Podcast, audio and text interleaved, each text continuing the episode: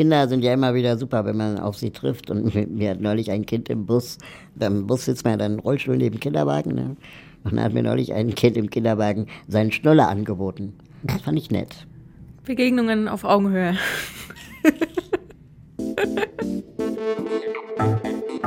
Die neue Norm.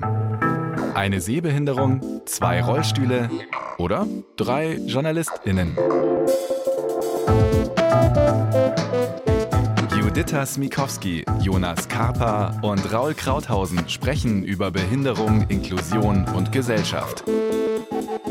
Ein Podcast von Bayern 2. Herzlich willkommen zu Die neue Norm, dem Podcast. Heute geht es etwas kindisch zu bei uns, vielleicht auch etwas albern, denn wir haben das Thema, wie Kinder auf Behinderung reagieren, beziehungsweise wie man seine Kinder ja so erziehen kann, dass sie vernünftig und äh, nett auf Menschen mit Behinderung reagieren. Und Judith Smokowski und Raul Krauthausen sind hier. Guten Tag. Hallo. Mein Name ist Jonas Kaper. Wie reagieren Kinder auf Menschen mit Behinderung? Ah, ich hatte da mal echt ein süßes Erlebnis. Kam mit meinem Rollstuhl in den ICE-Abteil und ähm, da war schon eine Mutter mit Kinderwagen und einem Kleinkind. Und das Kleinkind guckt mich natürlich an. Und ich meine, Kinder gucken sehr viel und sehr lange, aber es ist auch okay für mich. Und dann sagt das Kind äh, zu seiner Mama, Mama, gibt es auch Prinzessinnen im Rollstuhl? Oh, zuckersüß habe ich mich schon sehr besonders gefühlt. Und was, was hat die Mutter geantwortet? Ja, natürlich, hat sie gesagt. Und da habe ich die Mutter auch sehr gefeiert dafür, dass sie hat, so cool reagiert hat. Hat die Mutter dann wenigstens auch noch quasi so mit Blicken oder mit Gesten gezeigt? Ja, natürlich gibt es Prinzessin Nein. im Rollstuhl. Guck mal da, hier. Nein, das hat sich dann in meinem Kopf abgespielt. Du hast es gleich auf dich bezogen. Natürlich. Ja, ja. ja sei dir aber auch gegönnt.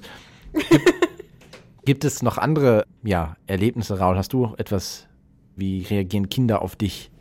Ich finde es manchmal ganz amüsant, wenn man so durch die Stadt fährt oder ich durch die Stadt fahre, dann im Hintergrund, hinter seinem Rücken, dann äh, Kinder Beobachtungen sagen hört. Sowas wie, guck mal Mama, ein Babymann. und ähm, die Beschreibung finde ich ehrlich gesagt aus so einer Kinderperspektive ziemlich zutreffend, weil ich bin klein wie ein Baby, aber ich habe einen Bart und eine Mütze wie ein Mann.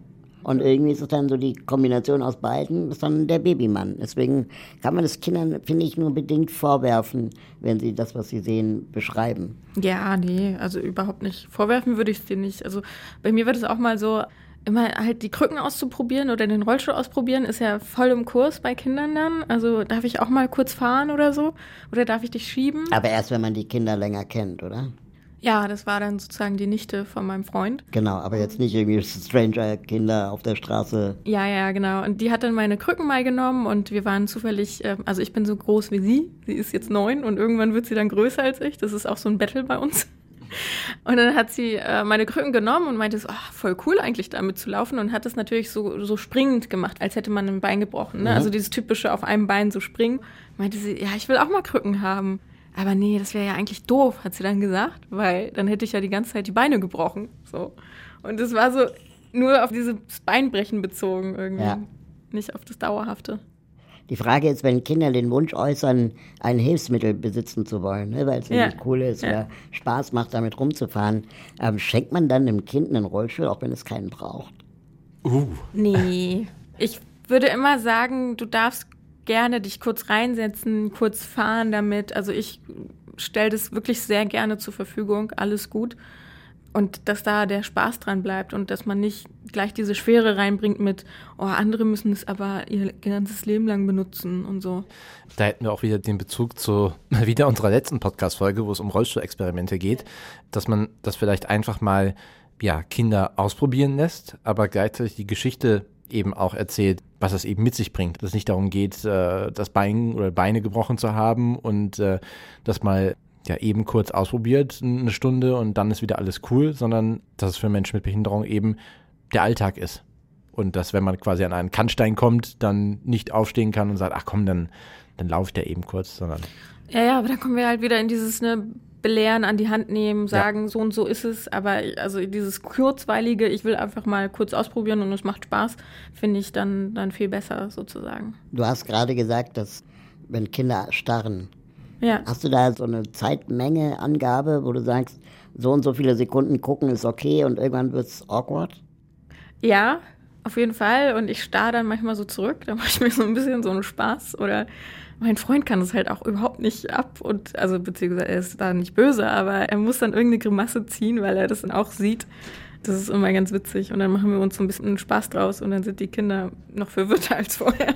Aber Kinder dürfen grundsätzlich länger gucken. Ja. Das glaube ich auch. Bei dir auch? Ja, ich würde sagen, so zwischen 20 und 60 Sekunden ist okay. Hast du mal mitgezählt? Ja, also, aber dann tut es wirklich weh, auch bei Kindern. Habt, habt ihr denn, 60 Sekunden. das ist das schon sehr lang. lange. Ja. Aber habt ihr dann mal auch die Erfahrung gemacht, dass ihr dann gemerkt habt, okay, die Kinder gucken jetzt relativ lange und die Eltern sind dabei und die Eltern merken, dass ihre Kinder gucken und schämen sich dann für ihre Kinder, dass die Kinder dann so lange starren und sagen dann sowas, ich guck da nicht hin. Nein, also Ja. so ein bisschen wegziehen. Ja, ich glaube, das ist genau diese Ambivalenz, in sich dann eben viele Eltern befinden. Ne? Auf der einen Seite Neugier nicht bestrafen, aber auf der anderen Seite jetzt auch nicht die Person, die angeguckt wird, in eine unangenehme Situation bringen. ja. Die sind ja in der unangenehmen Situation. Die wissen ja nicht, wie sie darauf reagieren Das sollen. auch, weil das Kind wird früher oder später eine Frage haben. Genau. Und Der äh, Counter läuft. genau, der Countdown läuft auch für die Eltern. Genau. Ja. Und was wären denn so Tipps, die du dann den Eltern geben würdest, Juditha? Gemeinsam hinzugehen und zu sagen, wir können jetzt mal fragen, wir können jetzt mal zu der Person hingehen und, und die Fragen fragen, die du hast.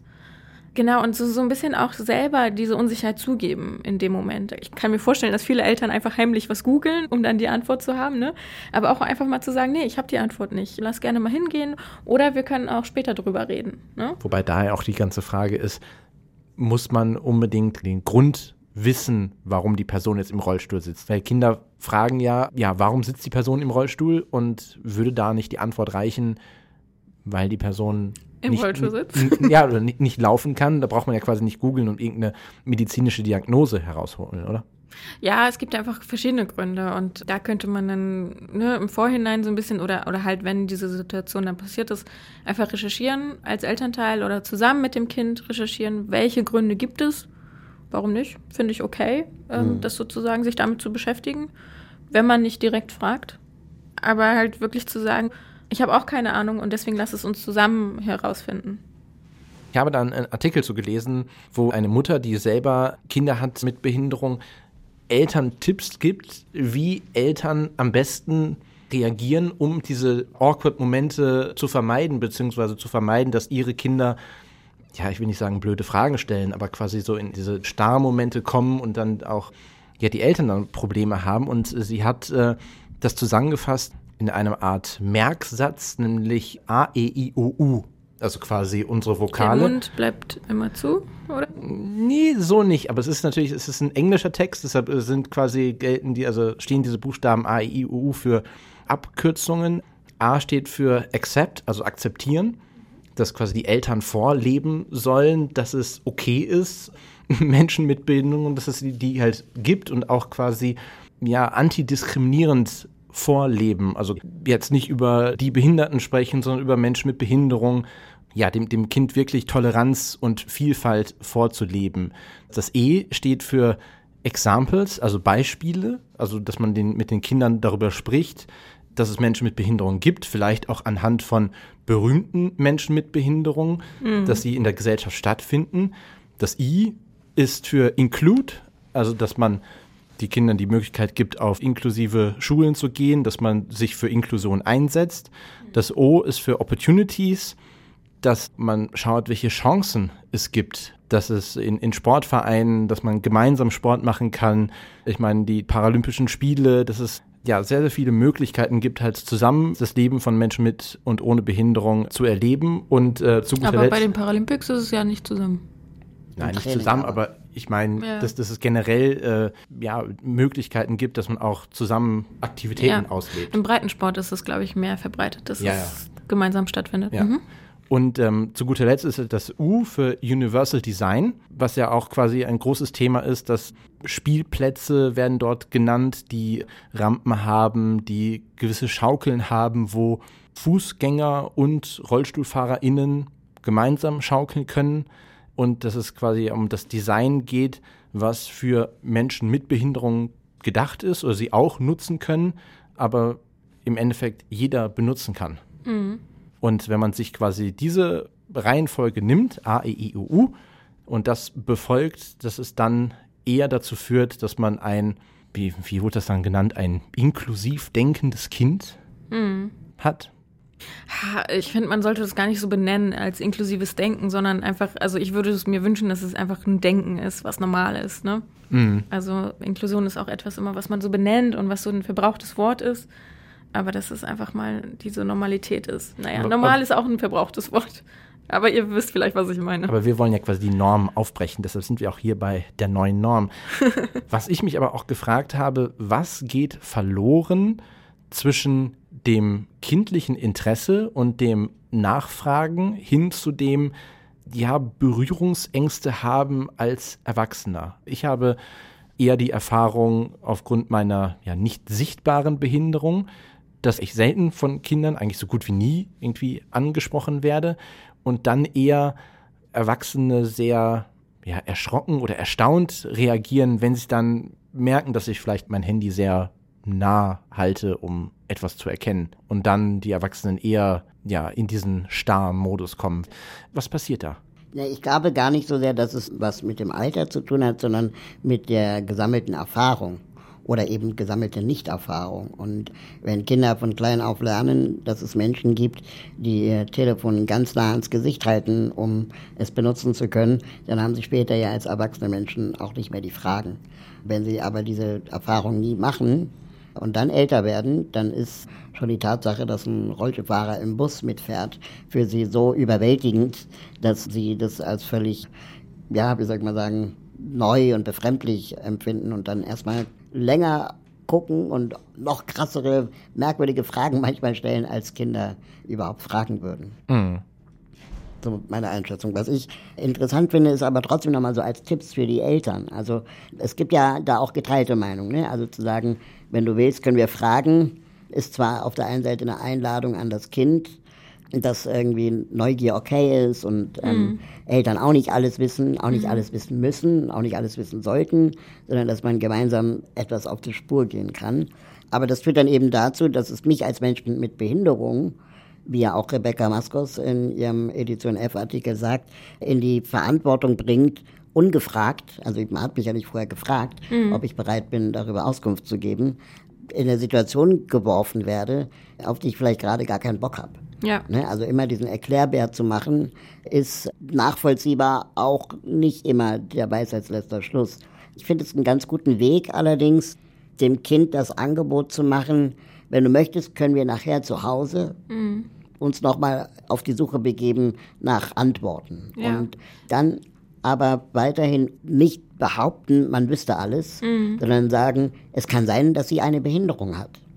Ja, ich denke mir dann in dem Moment äh, manchmal, ich beantworte lieber ein paar Fragen mehr und lege irgendwie so den Grundstein für dieses eine inklusive Zusammenkommen, was halt auch krass ist. Also ich gehöre einer Minderheit an als behinderter Mensch und habe gleich so im Kopf, also ich persönlich jetzt, das ist nicht auf irgendjemand anderen bezogen, ich persönlich habe dann gleich das Gefühl so... Sind der Auftrag. Ich muss gerade jetzt diese Begegnung nicht versauen, weil sonst habe ich es versaut für alle anderen Menschen. Und das ist ein krasser Druck den ich mir selber mache, aber der auch irgendwie ihre Rückschlüsse lässt. Also ähm, wenn ich dann irgendwie das Kind anblöke, sage, starr mich nicht so an, lass mich in Ruhe, dann wird es vielleicht nie eine andere Rollstuhlfahrerin fragen. Und das ist, diese Bürde zwänge ich mir irgendwie auf. Und das ist halt auch, ja, vielleicht auch nicht gut, aber es ist irgendwie so meine Sicht.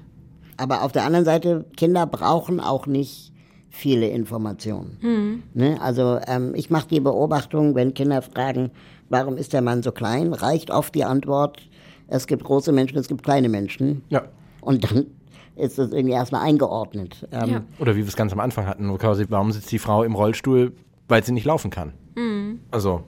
Und dann fand ich ganz schön, bei den Recherchen bin ich auf weitere Tipps gestoßen, dass Eltern ihren Kindern beibringen könnten, immer die Möglichkeiten zu sehen, die man mit Behinderung hat. Und zwar nicht trotz Behinderung, sondern wegen der Behinderung oder eben mit der Behinderung. Sie nannten es sogenannte Can-Statements. Also diese Person kann mit dem Taststock sich fortbewegen. Ne? Oder diese Person kann im Rollstuhl ihr Ziel erreichen.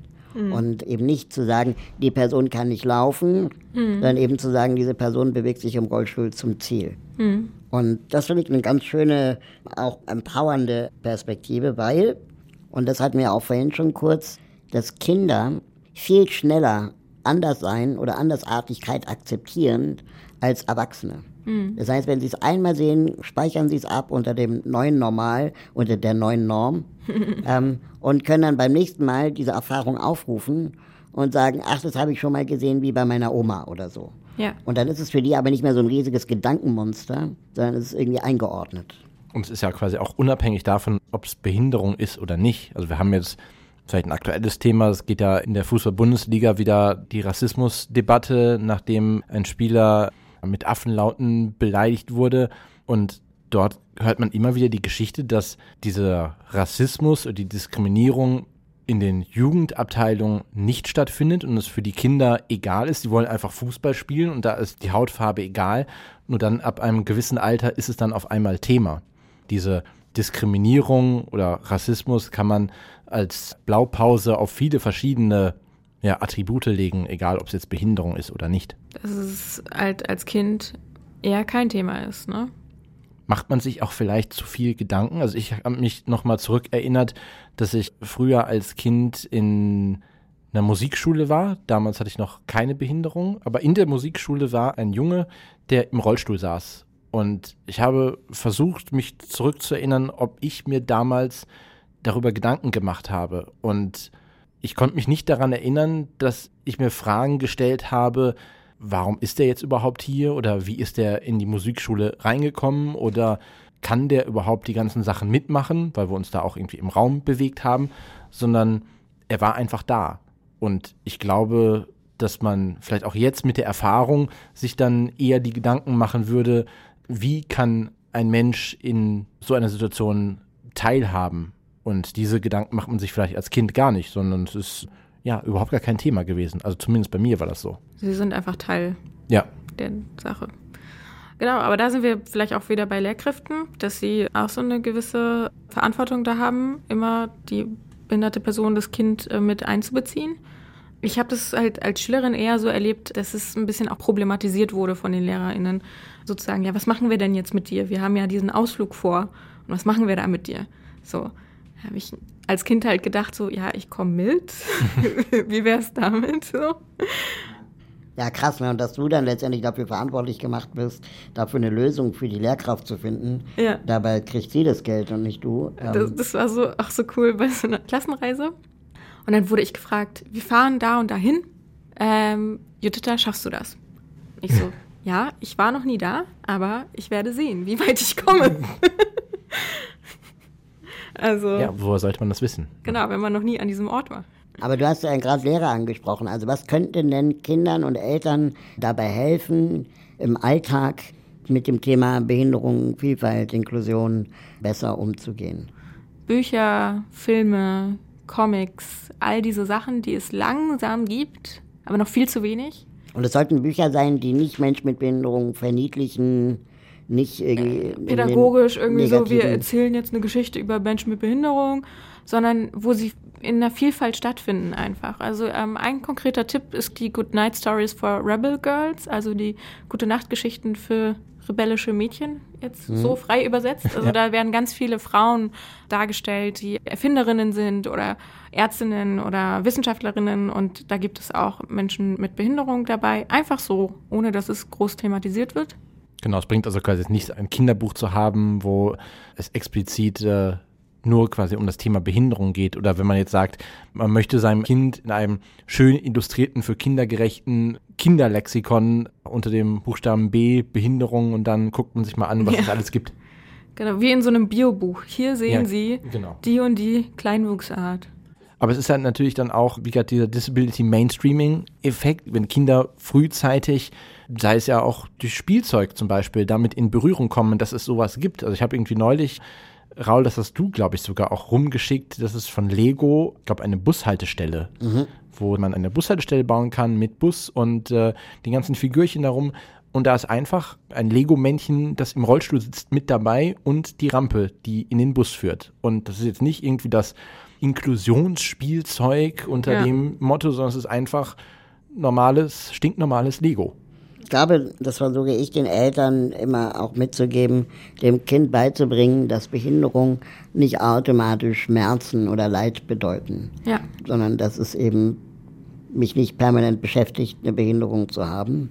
Und dass es wichtig ist, dass Kinder auch mal erleben und sehen, dass jemand mit Behinderung auch zum Beispiel außerhalb seines Rollstuhls oder ohne Blindenstock oder was auch immer auch ein Mensch ist. Also dass ich genauso auch auf dem Sofa mal sitzen kann oder noch cooler wäre es irgendwie auf dem Motorrad, ja, um auch zu sagen, man ist nicht verheiratet mit dem Hilfsmittel und man ist auch nicht das Hilfsmittel. Der Rollstuhl. Genau, und dadurch dann auch einzuladen, das mal auszuprobieren, mal irgendwie sich in den Rollstuhl auch zu setzen. Natürlich nur, wenn man die Kinder länger kennt. Und dann auch diese Angst oder die Neugier zu befriedigen, die Angst zu nehmen. Das sind, glaube ich, auch so ganz einfache Tipps und Tricks, die man auf jeden Fall anwenden kann. Ja, Also- weitere Tipps für Kinderbücher gibt es auf neuenormen.de. Genau, und ihr könnt auch gerne den Podcast abonnieren, wenn ihr noch weitere schöne Folgen hören möchtet. Wir können also festhalten, dass Menschen mit Behinderung fragen, ist in Ordnung. Gleichzeitig sind aber Menschen mit Behinderung jetzt nicht die Sparringspartner im Bezug von Erziehung, um quasi den Kindern Inklusion beizubringen. Da wäre es halt auch Aufgabe der Eltern, über Behinderung aufzuklären, beziehungsweise zu erklären, dass es Menschen mit Behinderung gibt, vielleicht in Kontakt kommen, in inklusiven Schulen, in inklusiven Kindergärten, also quasi schon früh das zu erklären, dass Behinderung auch normal ist und wir versuchen eben eine neue Norm zu schaffen von einer vielfältigen Gesellschaft. Wir freuen uns, wenn ihr beim nächsten Mal auch wieder mit dabei seid beim Podcast von Die neue Norm. Ciao. Tschüss.